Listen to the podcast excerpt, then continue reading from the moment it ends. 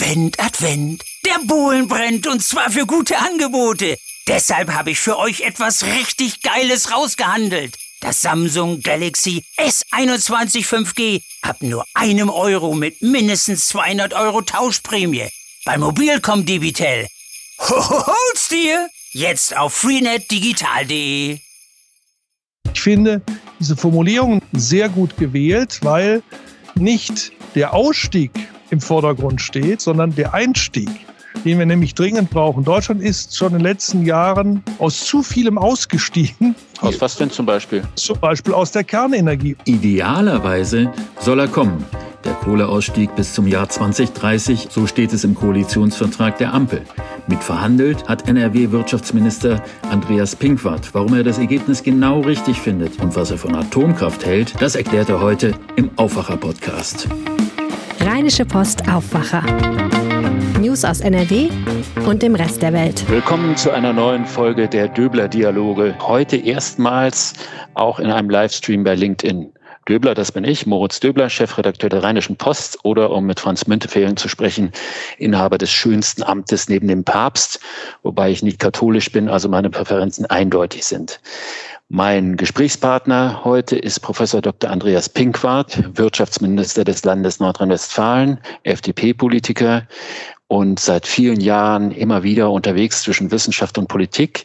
Und er war auch in Berlin an den Koalitionsverhandlungen für die Ampel beteiligt. Er hat nämlich in zwei Arbeitsgruppen mitgearbeitet, zwei von 22. Das heißt, ungefähr zehn Prozent des Koalitionsvertrags haben mit ihm ganz konkret zu tun.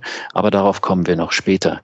Herr Dr. Pinkwart, Sie sind Wirtschaftsminister im Lande NRW. Dort wird am 15. Mai gewählt. Die Umfragen sehen jedenfalls im Moment nicht so aus, als ob die bestehende CDU-FDP-Koalition fortgesetzt werden könnte. Wie sehen Sie denn das mögliche Ende Ihrer politischen Karriere? Naja, zunächst mal ähm, würde ich äh, davor warnen, dass man zu viel ähm, Wert auf äh, Umfragen legt. Äh, erst recht, wenn sie äh, vor einer Wahl stattfinden. Äh, denn die Wahlergebnisse weichen ja in letzter Zeit erheblich von solchen Umfragen ab. Wer hätte noch äh, ein Jahr vor der Bundestagswahl darauf gewettet, dass Herr Scholz Bundeskanzler werden könnte? Er selber wahrscheinlich auch nicht. Das weiß ich nicht. Er hat ja sich zumindest vorgenommen, es zu werden und ja auch eine, ich für eine gute Kampagne gefahren mit seiner Partei äh, um es zu werden. Deswegen äh, Umfragen äh, sind das eine, Wahlergebnisse das andere. Und wir haben es ja im Jahr 2017 gesehen. Auch da war es nicht so von vornherein, dass Armin Laschet und Christian Lindner eine Mehrheit würden erringen können. Und am Wahlamt war dann auf einmal eine da. Und es war eine Mehrheit für eine Gestaltungs- und Aufbruchkoalition für dieses Land. Insofern bin ich weiter optimistisch. Jetzt, äh, wenn man so mit Leuten gesprochen hat, auch in Düsseldorf, dann war immer ein Thema, ob der Pinkwart nach Berlin geht. Das tun sie ja nicht. Ich denke, dass trotzdem in ihrem Hinterkopf dieser Wahltag doch ein möglicher Wendepunkt nochmals zurück zur Wissenschaft ist. Das wird doch auch eine Rolle in ihrem Kopf spielen. Sie sind ja jemand, der viel denkt. Äh, sie meinen jetzt der 15. Mai im genau. nächsten Ne? Also in den Bund gehen sie nicht und ob das in NRW weitergeht. Das hatte ich offen. ja auch vorher äh, auf äh, Ihre Nachfragen äh, und andere auch klar beantwortet. Wir haben uns ja hier eine Menge vorgenommen, wir haben auch schon viel umgesetzt, aber es gibt noch viel mehr zu tun. Ich habe mich riesig gefreut, ich ja sehr persönlich sein, mir ein Kind dieses Landes, dass mich Christian Lindner 2017 gefragt hat, ob ich mir vorstellen könnte, noch einmal in einer Landesregierung einen Beitrag zu leisten. Äh, ich fand das ganz toll, auch sehr ehrenvolle Aufgabe. Ich konnte von Anfang an im Kernverhandlungsteam dabei sein. Insofern war auch völlig klar, äh, dass jetzt in Berlin äh, keine weitere Aufgabe oder andere auf mich warten würde, denn es sind genau die ähm, Persönlichkeiten und Parteifreunde, jetzt Minister, zum Minister vorgeschlagen worden, die auch im Kernverhandlungsteam waren. Und das war 2017 auch so. Christian Lindner sehr weitsichtig äh, alles äh, vorbereitet, sehr klug, wie ich finde. Aber für mich damals sehr ehrenvoll, mich sehr gefreut, noch mal etwas tun zu können für Nordrhein-Westfalen. Denn äh, wir haben ja große Herausforderungen beim Klimaschutz, bei der Digitalisierung, auch beim globalen Wandel, den wir hier als Standort mit auch vollziehen müssen. Und insofern ist das eine großartige Geschichte. Ich habe aber immer für mich beherzigt, von Anfang an, schon als junger Mensch, als ich in die FDP eintrat. Äh, Demokratie ist immer äh, Mitwirkung auf Zeit. Das gilt erst recht, wenn man Mandate hat, ob es mhm. jetzt Parteiämter sind, da wird ja schon nach zwei Wahlen, äh, zwei Jahren in der Regel wieder oder neu gewählt. Äh, und äh, bei äh, den anstehenden Parlamentswahlen fünf Jahre auf kommunaler Ebene, Landesebene, vier Jahre im Bund. Ich finde das toll, dass man immer wieder neu auch sich bewähren muss oder eben auch Alternativen äh, Einzug halten können. Und das ähm, ist insofern für mich immer eine Frage Politik, Verantwortung auf Zeit, was dann auch dazu führt, wenn man es so angeht, mhm. dass man vom ersten Tag an direkt durchstartet, weil gerade die ersten 100 Tage, vielleicht gerade das erste Jahr, die entscheidenden Weichenstellungen äh, notwendig sind. Wenn man dann richtig durchstartet, dann kann man über die Legislaturperiode auch noch eigene Erfolge vielleicht mit einfahren und sichtbar werden lassen. Äh, und insofern ist das ein schöner Anreiz. Ich bin allerdings auch offen für eine weitere Legislaturperiode. Ich habe ja auch kandidiert äh, für die Landesliste. Ja. Habe mich auch sehr gefreut, dass mich meine Partei ähm, mit einem sehr schönen Ergebnis äh, auch äh, auf die Liste gewählt hat. Und darin sehe ich auch nochmal eine Möglichkeit, die hier eingeleiteten Reformen in der nächsten Legislaturperiode für unser Land fortsetzen zu können. Wir wollen auch über die Koalitionsverhandlungen sprechen, denn das ist ja im Moment politisch das heißeste Thema eine der Arbeitsgruppen, da waren Sie einer der sechs FDP-Unterhändler, die die Überschrift trägt Klima, Energie, Transformation. Und Klima ist ja nun wirklich eines der ganz großen Themen dieser neuen äh, Koalition auf Bundesebene. Da gibt es den Satz zum Kohleausstieg 2030 und das Wort idealerweise. Also der Kohleausstieg müsse bis 2030 idealerweise gelingen. Dieses Wort idealerweise ist drin geblieben. Und Sie sind ja von Haus aus Volkswirt und Sie haben viel Kontakt mit Unternehmen. Wenn man also äh, so etwas in einen Vertrag schreiben würde, dann in einen dann ist eigentlich klar, dass dieses Ziel nicht erreicht wird, weil man äh, nicht idealerweise die Welt äh, sieht, sondern realistischerweise. Was ist denn also Kohleausstieg realistischerweise äh, äh, ein Datum? Nein, ich sehe das schon so, Herr Döbler, dass das sehr ambitioniert gemeint ist, dass äh, alle drei Parteien, die sich jetzt darauf verständigt haben, schon ähm, wollen, dass äh, wir die kohlebasierte Verstromung 2030 äh, auslaufen lassen und danach äh, unser Energiesystem auf äh, überwiegend klimaneutrale Energieträger stellen können. Das ist auch sicherlich notwendig, um die sehr ambitionierten Klimaschutzziele zu erreichen. Aber ich finde, diese Formulierung nicht nur, sondern den gesamten Vertrag im Kontext Energie-Klimapolitik sehr gut gewählt, weil nicht der Ausstieg im Vordergrund steht, das ist das Ergebnis, sondern der Einstieg, den wir nämlich dringend brauchen. Deutschland ist schon in den letzten Jahren aus zu vielem ausgestiegen und aus was denn zum Beispiel? Zum Wo Beispiel, hätte man nicht aussteigen sollen? Zum Beispiel aus der Kernenergie. Unter Klimaschutzgesichtspunkten, das muss man äh,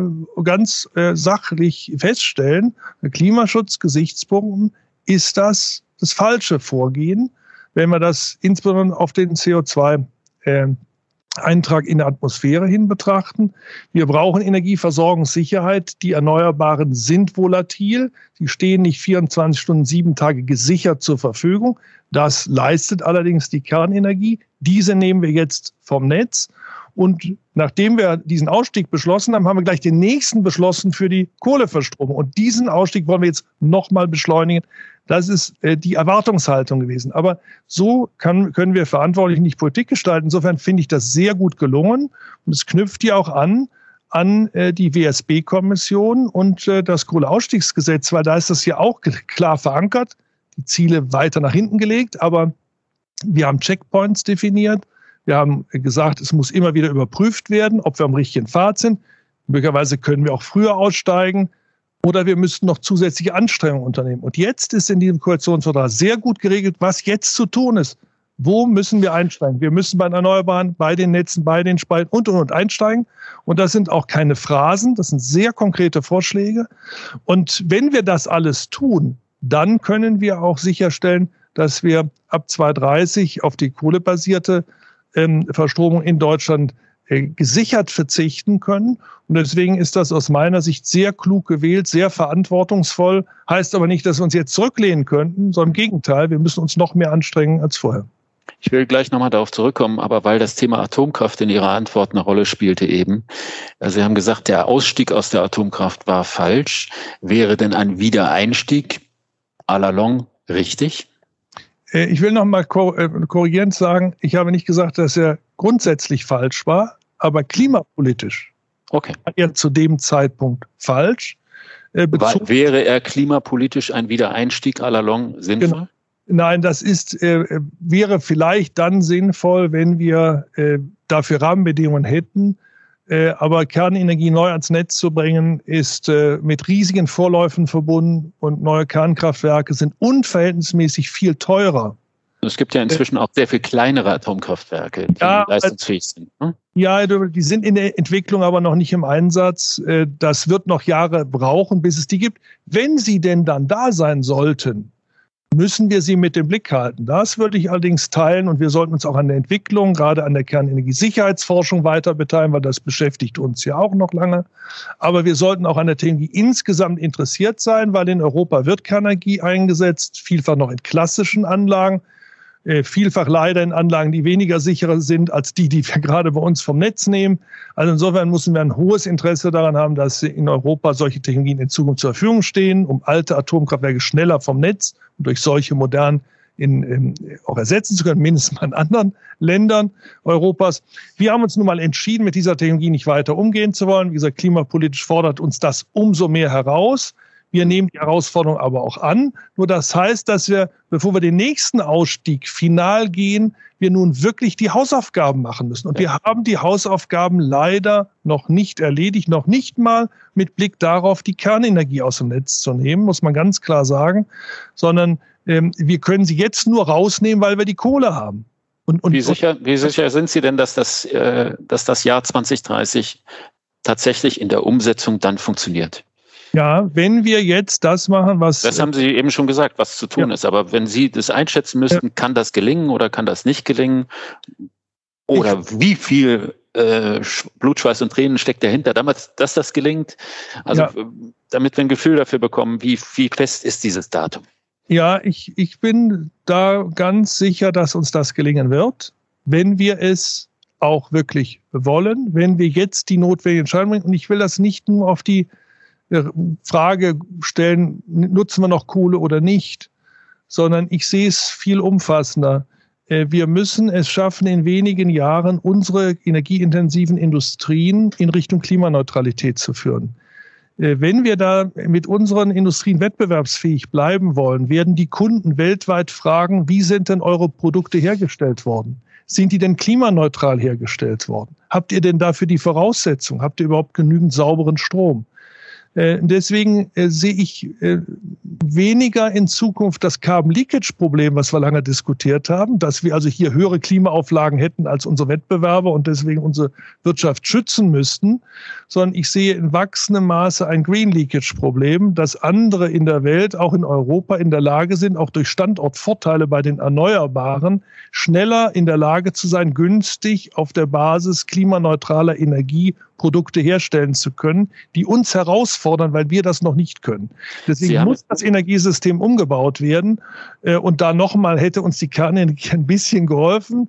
Aber die haben wir jetzt nicht, also müssen wir umso mehr sehen, dass wir mit den Erneuerbaren wirklich voran machen. Äh, nicht nur um unseren täglichen Strombedarf in den Haushalten zu denken, sondern um unseren Industrien saubere Energie in Zukunft anbieten zu können. Sie haben ja gesagt, wenn wir das wollen, ich würde mal denken, dieses Wir war nicht nur auf die FDP oder auf die Ampelkoalition beschränkt, sondern letztlich geht es ja darum, dass wir alle in Deutschland das wollen, weil sonst werden die Windräder in dieser Form nicht entstehen. Ähm, es gibt äh, Einsprüche, weil man das Ding nicht vor der Tür haben will. Es gibt äh, große politische Diskussionen um Einzelentscheidungen und da habe ich noch gar nicht angefangen von den Antrags- äh, und, und Baufeststellungs- und äh, Prozeduren, die es braucht, um das alles zu machen. Ähm, vor wie, wie wollen Sie dieses Thema oder wie lässt sich dieses Thema in den Griff bekommen? Weil das Tempo, was Sie beschreiben, ja, muss ja erheblich zunehmen. Gleichzeitig haben wir aber viele Dinge äh, unterwegs, die das Tempo wieder rausnehmen. Wie kommen Sie da raus? Ja, wir brauchen eine grundlegende Reform äh, unserer Planungs- und Genehmigungsverfahren. Das steht auch im Koalitionsvertrag drin. Es soll ein Pakt für Planungs-, Genehmigungs- und Umsetzungsbeschleunigung geben. Dieser bei Pakt wenn ich, wenn ich Sie unterbrechen darf, bei ja. grundlegenden Reformen habe ich als langjähriger politischer äh, Journalist sofort äh, ein, ein, äh, ein skeptisches Gefühl, weil ich denke, ja, grundlegende Reform, da müssen dann ja auch alle mitmachen. Das ist im Zweifel ja. auch Bundes, Bundesratszustimmungspflichtig und so weiter und so weiter. Ja, absolut. Deswegen steht das auch so drin, ein Pakt von Bund und Ländern und mit der Bevölkerung. Äh, wir müssen die Bürger dort mit einbeziehen. Äh, wir müssen das auch gut kommunizieren, aber wir müssen uns ehrlich machen. Es nützt ja nichts, dass wir in Sonntagsreden quer durch alle Parteien, Verbände, Organisationen und Familien von jung bis alt sagen, wir müssen mehr für den Klimaschutz tun. Wir müssen das Pariser Klimaschutzabkommen äh, einhalten. Wir müssen hin zu 1,5 Grad kommen. Und im Alltagshandeln wirtschaften wir mehr oder weniger so weiter, wie wir das bisher gemacht haben. Das wird nicht funktionieren. Und das große Problem, was ich eben sehe, ist, dass anders als in den letzten Jahren, Jahrzehnten, als äh, diese Debatte sehr mühevoll, sehr national orientiert auch geführt wurde, und Umweltschutz ein bisschen und Klimaschutz so als, naja, das soll jetzt auch noch gemacht werden, brauchen wir aber eigentlich gar nicht so richtig oder, oder beschwert uns eher auch in unserer internationalen Wettbewerbsfähigkeit, sich dreht in eine völlig andere Konstellation. Ich habe es mit Green Leakage eben bezeichnet. Wir müssen sehen, wenn wir das nicht für uns so annehmen und klug gestalten, schaden wir nicht nur dem Klima, sondern wir schaden auch unserer eigenen Wettbewerbsfähigkeit und unser Wohlstand, unsere Renten, all das, was uns so auszeichnet, steht und fällt mit der Exportfähigkeit unserer Industrie. Und die wird nur wettbewerbsfähig sein können in Zukunft, wenn wir das Energiesystem, wenn wir das Produktionssystem in Richtung Klimaneutralität machen. Und das ist mittlerweile in den letzten Jahren allen Unternehmen deutlich geworden. Wir haben ja hier begründet vor vier Jahren die Landesinitiative Info Climate. Alle großen Industrieunternehmer haben mitgemacht. Wir arbeiten mit Wissenschaft zusammen. Und es ist allen deutlich geworden, wir brauchen sauberen Strom, wir brauchen Wasserstoff auch für die Produktionsprozesse, um klimaneutral zu werden. Wir brauchen dafür die Infrastruktur am Standort Deutschland hier in Nordrhein-Westfalen. Und wir müssen alles dafür tun, dass es so schnell wie möglich auch realisiert werden kann. Machen wir das nicht, brechen uns die Industrien hier reihenweise weg. Und das würde die Zukunftschancen unserer äh, Bevölkerung, gerade der jungen Menschen, hier am Standort vernichten. Insofern Klimaschutz in Einklang zu bringen mit Zukunftsfähigkeit eines Wirtschaftsstandorts. Das ist jetzt die Herausforderung. Und ich hoffe sehr, dass die Bürger diesen Weg auch mitgehen, dass sie erkennen, dass wir hier gemeinsam auch handeln müssen. Und äh, so ist der Vertrag angelegt. Es ist auch eine Einladung mitzugehen. Und wir müssen, Sie haben danach gefragt, Planungs- und Genehmigungsverfahren in Zukunft so gestalten, dass wir zu Beginn die Bürger intensiv beteiligen, dass wir alle Punkte beraten und dann aber auch zu einem Abschluss bringen. Und sollte am Planungsverfahren dann noch was geändert werden, dann wird nur noch das zu diskutieren sein, was geändert wird und nicht immer alles neu besprochen werden müssen und gerichtlich immer wieder neu beklagt werden können, sondern wir müssen wirklich zu einer materiellen Präklusion kommen. Es wird einmal beraten, es wird entschieden und auf der Grundlage kann dann auch gebaut werden, wenn wir das nicht zum Grundsatz machen, kriegen wir die Bahn nicht leistungsfähiger gestaltet, kriegen wir die äh, Stromversorgung nicht effizient gestaltet und vieles mehr.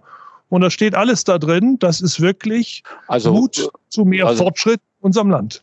Also Stuttgart 21 wäre ruckzuck fertig, wenn die Bedingungen gewesen, wenn diese Bedingungen gegolten hätten, die Sie da beschreiben. Ne?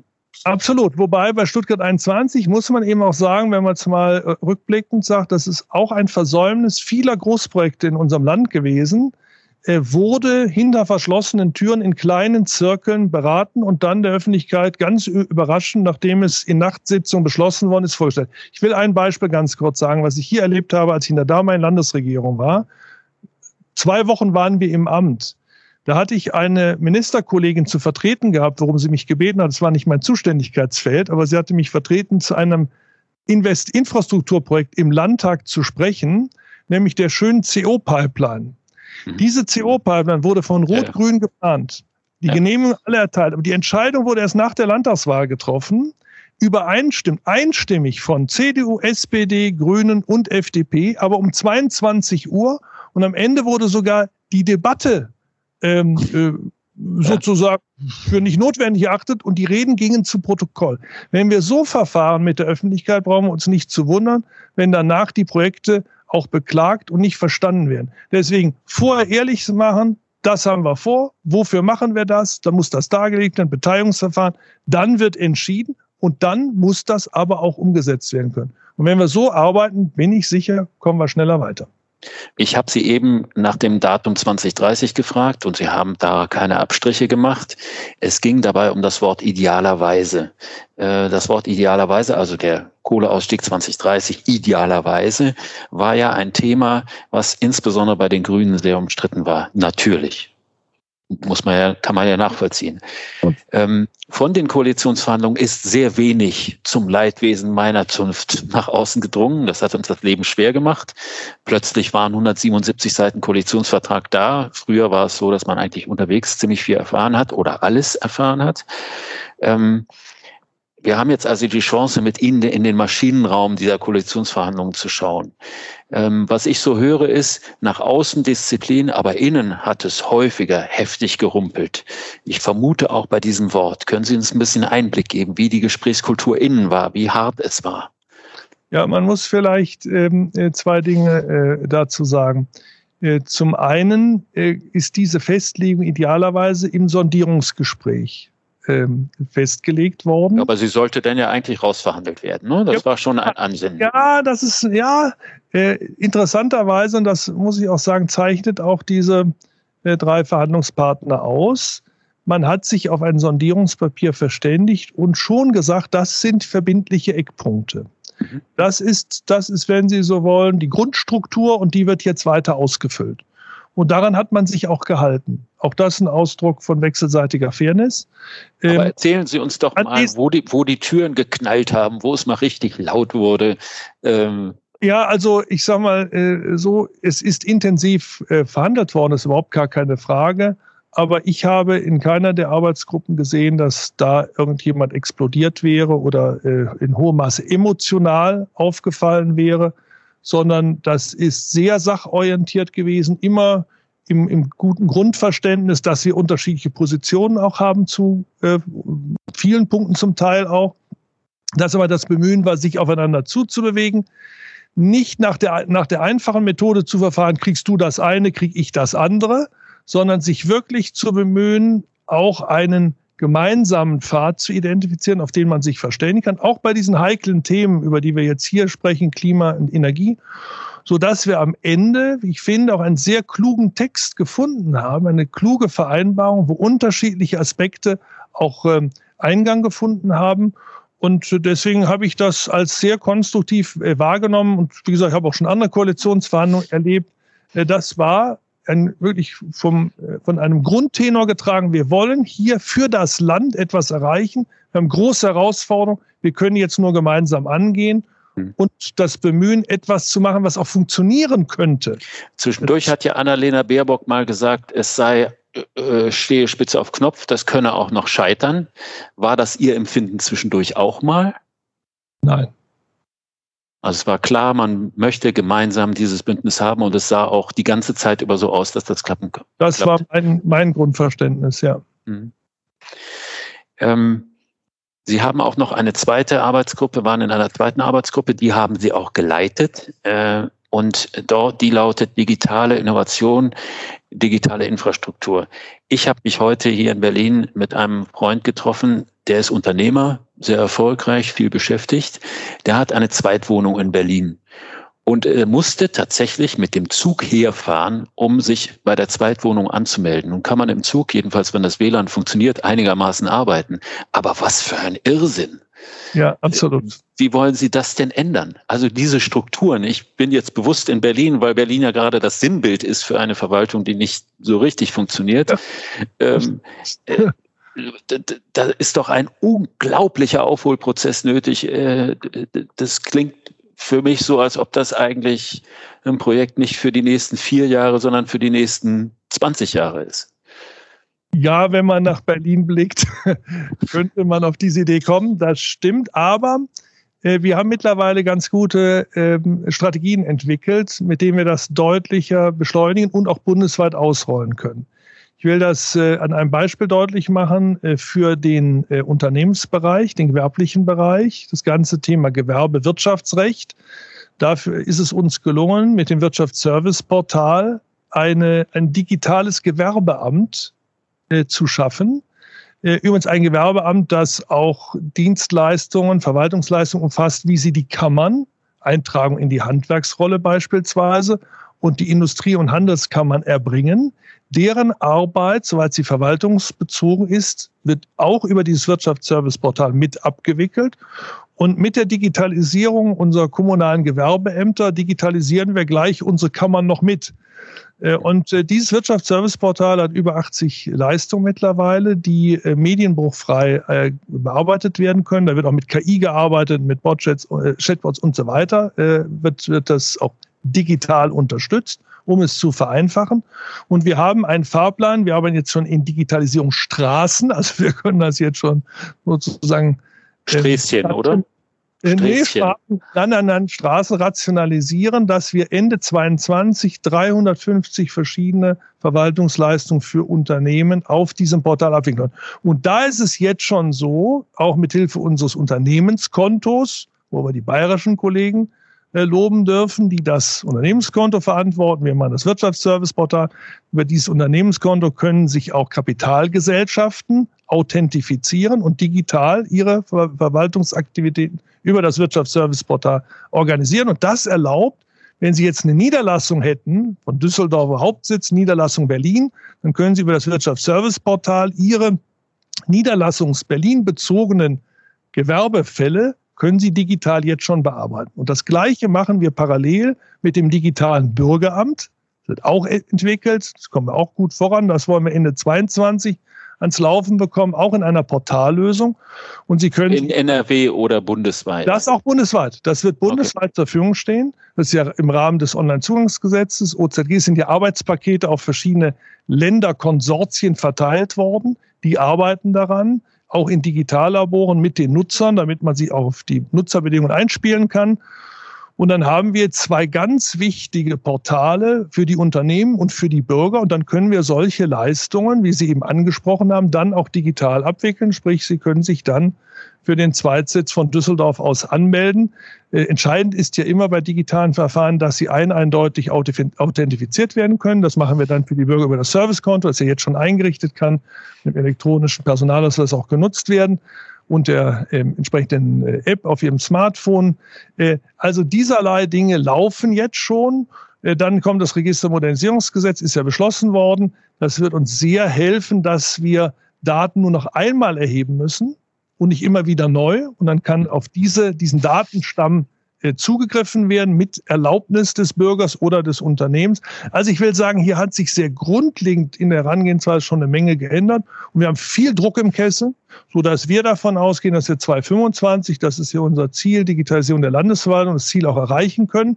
Entscheidend ist, dass wir nicht den tiefen Teller immer wieder neu erfinden, dass nicht in äh, Nordrhein-Westfalen 395 Kommunen jede für sich das entwickeln muss, sondern dass wir das einer für alle oder mehrere für alle entwickeln und dann diese Software äh, breit ausrollen. Ich meine, dieses Phänomen mit dem tiefen Teller, das haben wir ja gerade bei der Corona-Pandemie gesehen, also die unterschiedlichen Arten, wie äh, Ämter mit äh, den Daten umgehen. Die Corona-Warn-App war so ein Thema. Ähm, da hat uns ja, wenn man es überspitzen will, haben wir bei der Corona-Warn-App den Datenschutz, der gar nicht in der Verfassung steht, über das verfassungsrechtliche Recht auf körperliche Unversehrtheit gestellt. Ne? Nur deswegen konnten wir kein Tracking und so weiter machen. Haben Sie den Eindruck, dass mit der Digitalisierung, die Sie ja auch anstreben, ähm, wir den Datenschutz zügeln müssen?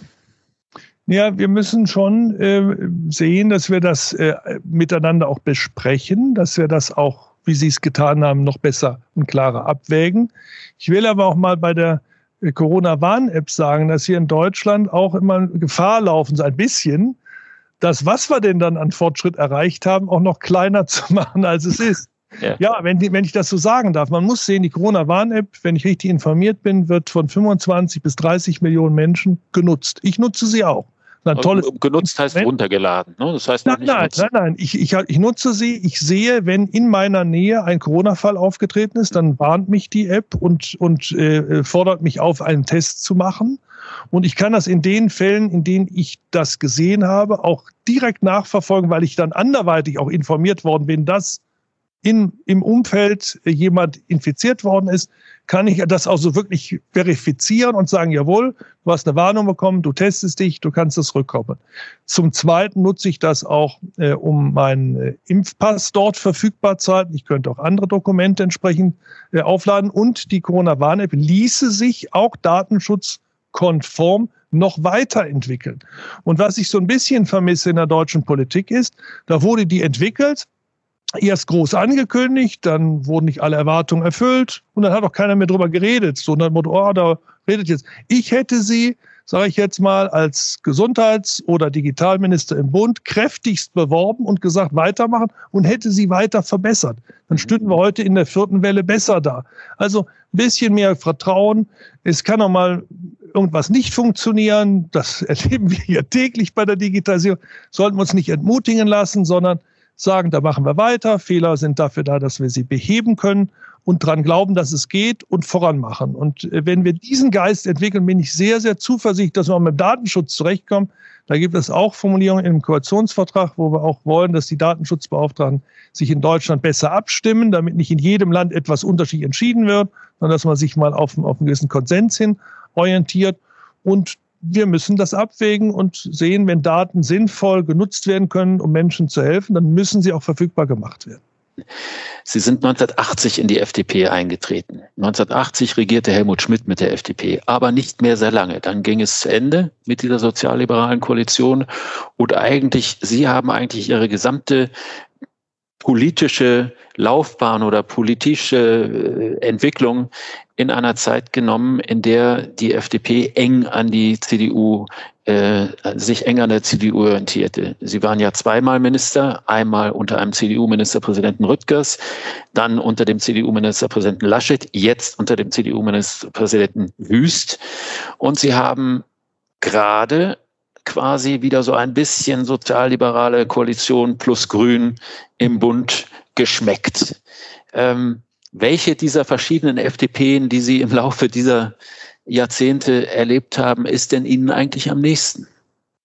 Ja, mir ist die FDP am nächsten, äh, die äh, zunächst mal ähm, äh, sich bei den Wählern empfiehlt, weil es um ihre Inhalte geht. Also die, die nach allen Seiten offen ist quasi. Nein, nicht nach allen Seiten offen im Sinne der Beliebigkeit, sondern als eine unabhängige Partei, die äh, aufgrund ihres eigenen Angebots gewählt werden will und sich dann orientiert, mit welchen anderen Parteien kann man das am besten vertreten.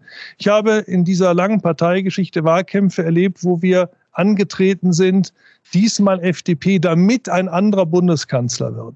Das hat uns weder bei Helmut Schmidt 1980 äh, äh, gut getan, äh, dass wir so uns einseitig gebunden hatten, noch hat uns das ähm, bei Wahlen gut getan, wo es ein CDU-Kanzler war, wie 94, wo wir mit einem ähnlichen Plakat versucht hatten, um Zweitstimmen zu werben.